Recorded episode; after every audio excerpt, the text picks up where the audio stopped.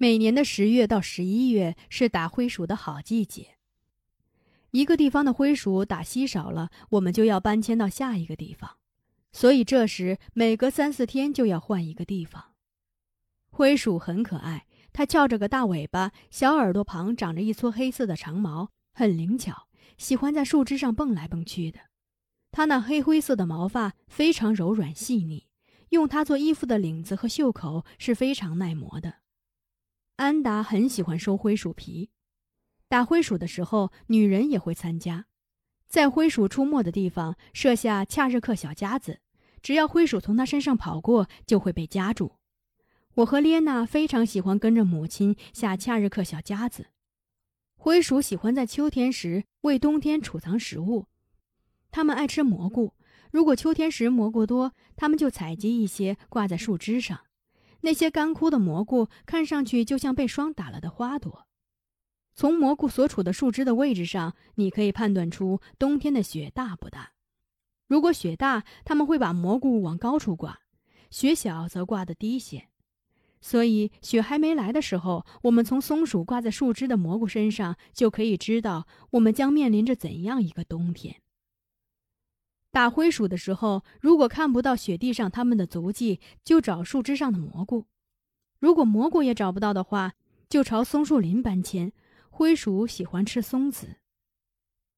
灰鼠肉是很鲜嫩的，将它剥去皮后，只需抹些盐，放到火上轻轻一烤就可以吃了。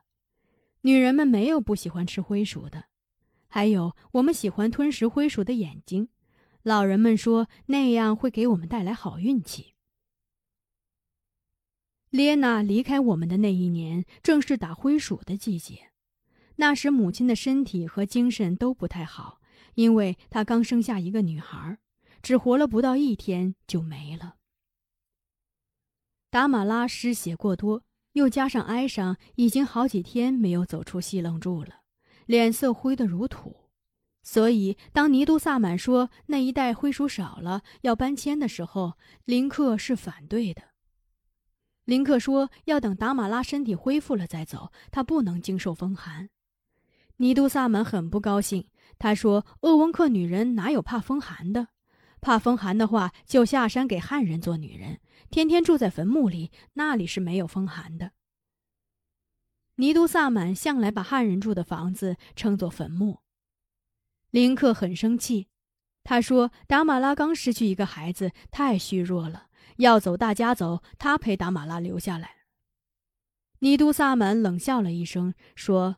你不让他有孩子，他就不会失去孩子了。他的话使伊芙琳发出奇怪的笑声，而我则联想起夜晚时父母在西楞柱里制造的风声。尼都萨满就在伊芙琳的笑声中从袍皮垫子上站起来，拍了拍手，说：“准备准备吧，明天一早就离开这里。”他昂着头，率先走出西楞柱。林克气的眼睛都红了。他追着尼都萨满出去了。很快，我们听见了尼都萨满的呼叫声。林克把他打倒在林间的雪地上，还踏上了一只脚。尼都萨满就像林克脚下被击中的猎物，那凄厉的叫声听上去让人揪心。母亲闻声摇晃着出来。当他从伊芙琳嘴里知道了事情的原委后，他流泪了。伊万把林克从尼都萨满身上推开。当父亲喘着粗气走向母亲时，达马拉说：“林克，你怎么能这样？林克，你真让人难过。我们怎么能这么自私？”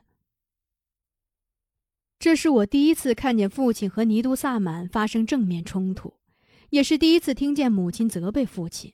想着尼都萨满能在跳神的时刻让灰色的驯鹿仔死去，我很担心他会用那样的办法，在一夜之间把父亲弄得无声无息了。我把这想法对列娜说了。列娜说：“今晚咱们跟着额格都阿玛睡，这样就能看着他，不让他跳神。”晚上，我和列娜进了尼都萨满的西楞柱，他正守着火塘喝茶。看着他暗淡的脸色和已经变白的鬓角，我忽然同情起他来。我们说想听他讲故事，额格都阿玛就留下了我们。那晚上的风很大，很冷。火塘的火苗一颤一颤的，好像在叹息。尼都萨满的故事就与火有关了。尼都萨满说，很久以前有一个猎人，他在森林中奔波了一日，见着很多动物，可一个也没打着。所有猎物都从他眼皮底下逃脱了，他心里很生气。夜晚归家时，他愁眉苦脸的。他点着火，听着柴火燃烧的噼啪噼啪的响，就好像谁在嘲笑他似的。他就赌气拿起一把刀，把旺盛的火给刺灭了。第二天早晨，他睡醒后起来点火，却怎么也点不着。猎人没有喝上热水，也没能做早饭，他又出门打猎了。然而这一天仍是一无所获。他回去后再一次点火，也仍然是点不着。他觉得奇怪。就在饥饿和寒冷中度过了又一个长夜。猎人连续两天没有吃到东西，也没有烤过火了。第三天，他又去山上打猎，忽然听见了一阵悲伤的哭声。他循着声音走过去，见是一个老女人靠着一棵干枯的漆黑的树，正蒙着脸哭泣。猎人问他为什么哭，他说自己的脸被人用刀子给刺伤了，疼痛难忍。他放下手来，猎人看见了他那张血肉模糊的脸，知道自己冒犯了火神，就跪下来祈求火神饶恕他，发誓从今以后要永远敬奉他。等他磕完头起身的时候，那老女人已不见了，而刚才老女人倚着的那棵枯树上，则站着一只花花绿绿的山鸡，他拉弓射箭，打中了它。猎人提着山鸡回到驻地后，发现那团已经熄灭了三天的火自己燃烧起来。猎人跪在火旁哭了。我们是很崇敬火神的，从我记事的时候起，营地的火就没有熄灭过。搬迁的时候，走在最前面的白色公驯鹿驮载的是马鲁神，那头驯鹿也被称作马鲁王。平素是不能随意意识和骑乘的，其后跟着的驯鹿驮载的就是火种。我们把火种放到埋着厚灰的画皮桶里，不管走在多么艰难的路上，光明和温暖都伴随着我们。平时我们还常淋一些动物的油到火上，据说我们的祖先神喜欢闻香味儿。火中有神，所以我们不能往里面吐痰洒水。不能朝里面扔那些不干净的东西。这些规矩，我和列娜从小就懂得，所以尼都萨满给我们讲火神的故事时，我们都很入迷。听完故事，我和列娜各自说了一句话。我的话是对尼都萨满说的：“额格都阿玛，是不是每天晚上火神都从里面跳出来跟你说话？”尼都萨满看了看我，又看了看火。摇了摇头。列娜的话是对我说的：“你将来可一定要保护好火种啊，别让雨浇灭了它，别让风吹熄了它。”我点了点头，就像夕阳对着要坠入的山谷点头一样。第二天早晨，觅食了一夜的驯鹿回来了，我们也醒来了。尼都萨满已经起来了，他在煮鹿奶茶。香味儿舔着我们的脸颊，我和列娜在那里吃了早饭。列娜接连打着呵欠，面色发黄。她悄悄告诉我，她一夜没睡，她怕尼都萨满半夜起来跳神，所以一直在黑暗中睁着眼睛看着他。他说，听着我的鼾声的时候，他羡慕极了，就像是饿了好几天的人闻到了烤灰薯的香味儿。列娜的话使我万分羞愧。他为着父亲警醒了一夜，而我却美美的睡了个通宵。我们离开尼都萨满那里的时候，他把供奉着的马鲁神取下来，挂到三角木架上，点燃卡瓦瓦草，用他的烟给马鲁神除污。这是每次搬迁前尼都萨满必做的事情。我们按尼都萨满的意愿离开了旧营地。搬迁的时候，白色的马鲁王走在最前面，其后是驮载火种的驯鹿，再接着是背负着我们家当的驯鹿群。男人们和健壮的女人通常是跟着驯鹿群步行的，实在累了才骑在他们身上。哈谢拿着斧子，走一段就在一棵大树上砍下树号。母亲那天是被扶上驯鹿的，她用兔皮帽子和围巾把脸捂得严严实实的。林克一直跟着母亲骑乘的驯鹿。我、达西、娜拉和列娜也骑上驯鹿，吉兰特和鲁尼练着猎鹰，因为站在达西肩头的奥姆列只有在搬迁时才一路身手。他们一左一右地跟在达西骑着的驯鹿身边，但吉兰特胆小，他怕猎鹰会突然一纵袭击他，所以跟着跟着就跑到鲁尼那里和他走在一起。他们看着猎鹰，就像看着英雄，无限羡慕；而猎鹰看着鲁尼和吉兰特，则虎视眈眈的，好像他们是两只兔子。列娜平时爱骑一头白花的褐色驯鹿。可那天，他要把安乔搭在他背上的时候，他身子一挫，闪开了，不肯为他效力的样子。这时，那只奶汁干枯的灰驯鹿则自动走到列娜身边，温顺地俯下身。列娜什么也没想，顺手就把安乔搭在他身上，骑上去。列娜骑着的驯鹿开始是走在我前面的，可走着走着，它就落在了后面。列娜在我前面的时候，我见她的头老是一点一点的，似乎在打瞌睡。冬日的阳光，不管多么的亮堂，总给人清冷的感觉。那时林中的雪很薄，向阳山坡上的荒草和落叶还枯黄的裸露着，鸟儿三三两两的掠过林梢，留下清脆的叫声。伊万边走边和纳杰什卡聊天。伊万听罗杰斯基说，西口子金矿是这样发现的：有一天，一个达斡尔汉子捕了鱼，他在河岸点起篝火，煮了一锅鱼。汉子吃完了鱼，到河边刷锅，刷着刷着，发现锅底沉着几粒金光闪闪的沙粒，放到手中一捻，竟然是金子。伊万对纳杰什卡说：“以后再用河水刷锅的时候，要留神着锅里的沙粒，看看是不是金色的。”纳杰什卡在胸前画了个十字，说：“圣母保佑他，千万别让他们发现金子。”他说自己的哥哥就是因为和人合伙采金子而丧命的。金子自古以来就不是什么好东西，只会给人带来灾祸。伊万说：“人只要不贪财，就不会有灾祸的。”纳杰什卡说：“人见着金子，就像猎人看见了野兽，没有不贪的。”说完。他还顺手在伊万的头上摸了一把，他这举动被伊芙琳看见了。伊芙琳愤怒地叫了起来，斥责那杰什卡：“我们这个民族，女人是不能随意摸男人的头的，认为男人的头上有神灵，摸了他会惹恼神灵，加罪于我们。”伊芙琳大声地叫着：“那杰什卡摸了伊万的头了，大家路上要小心了。”我们从太阳当空的时候出发，一直把太阳给走斜了，才到达新的营地。那里是一片茂密的松林，已经能看见在树丛中窜来窜去的灰鼠了。尼都萨满的脸上露出了笑容。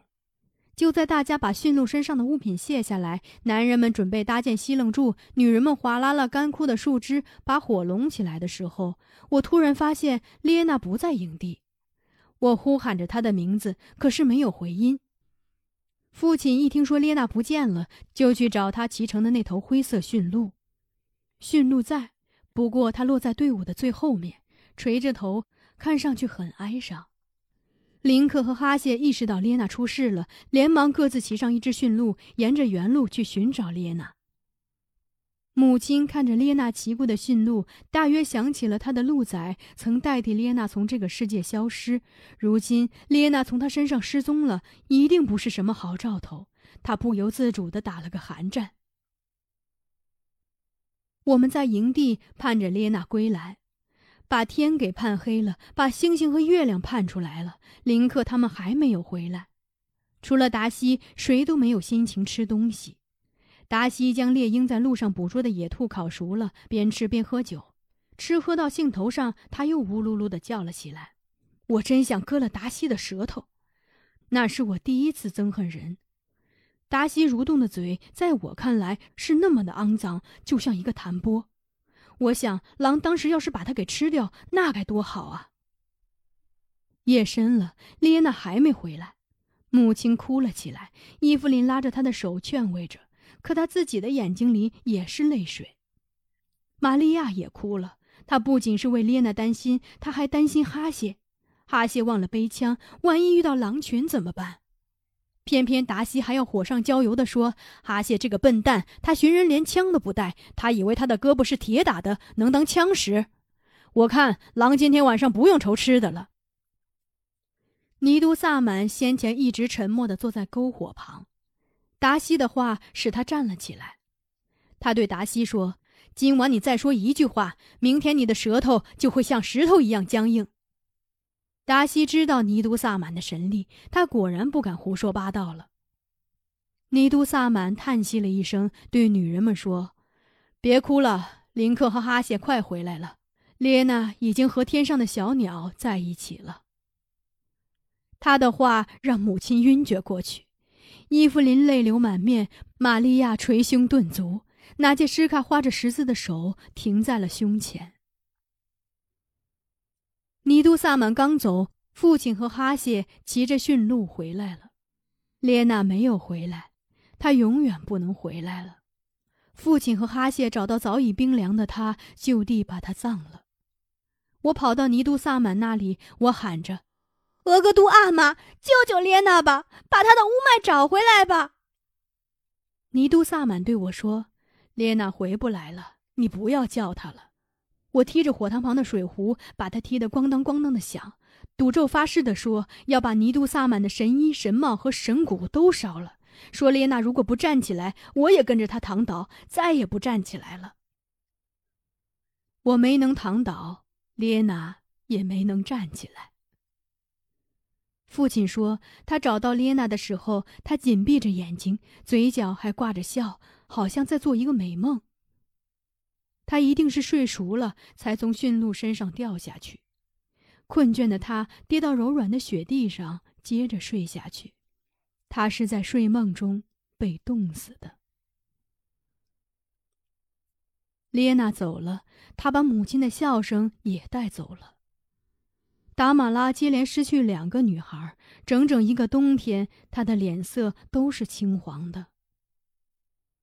在那一个连着一个的长夜里，我在西楞柱里没有听到过他和林克制造的风声。我是多么爱听他在风声中热切的呼唤着“林克，林克”的声音啊！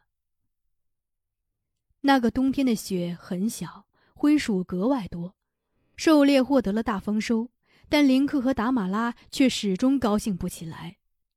春天的时候，罗林斯基骑着马来到我们的营地。当他知道列娜已经不在了的时候，脸立刻就阴沉了，一句话也说不出来。他要看看那头把列娜带入死亡山谷的驯鹿，林克就带着他去了。此时，那头灰色的驯鹿又有奶了，它的奶对达马拉来说就像噩耗一样，他每天都要蹲在他身下狠命的挤奶，恨不得立刻把它挤得干枯。灰驯鹿终日哆嗦着腿，忍受着。罗林斯基明白达马拉挤奶的动作为什么那么疯狂，他怜爱地拍了拍驯鹿的背，对达马拉说：“列娜喜欢他，他要是知道你这样对待他，一定会伤心的。”达马拉就把紧攥着驯鹿奶头的手撒开，哭了。罗林斯基那次没有喝酒，也没有跟大家跳沃日切舞。当他带着一捆又一捆的灰鼠皮离开营地的时候。我见他把一样东西挂在了一棵小松树上，等他上了马，从小松树旁闪开后，我发现那棵树在一闪一闪的发光。我跑过去一看，原来是一面小圆镜子，它一定是罗林斯基带给列娜的礼物。镜子里反射着暖融融的阳光、洁白的云朵和绿色的山峦。那小圆镜子似要被春光撑破的样子，那么的饱满，又那么的湿润和明亮。列娜消失的那天晚上，我心里难受，就是哭不出来。我没有想到，凝聚到这面小小的圆镜子里的春光，竟然把我淤积在心底的泪水给淘出来了。我放声大哭着，把树上的鸟都惊飞了。我摘下小镜子，把它珍藏起来。如今它依然在我手中，不过它没有过去那么明亮了，乌蒙蒙的。我曾把它作为嫁妆送给了我的女儿达吉亚娜。达吉亚娜生下伊莲娜后，见女儿也喜欢这镜子，当伊莲娜出嫁的时候，又把它作为伊莲娜的嫁妆。爱画画的伊莲娜常用这面小镜子去照她自己的画。她说，镜子中自己的画就像被薄雾笼罩的湖水一样朦胧而秀美。几年前，伊莲娜离开了这个世界。达吉亚娜清理伊莲娜遗物的时候，想要把它在石头上摔碎的时候，被我要了回来。这面镜子看过我们的山、树木、白云、河流和一张张女人的脸，它是我们生活中的一只眼睛。我怎么能眼睁睁的看着达吉亚娜戳瞎它呢？我留下了这只眼睛，虽然我知道，因为看过太多的风景和人，他的眼睛和我一样不那么清澈了。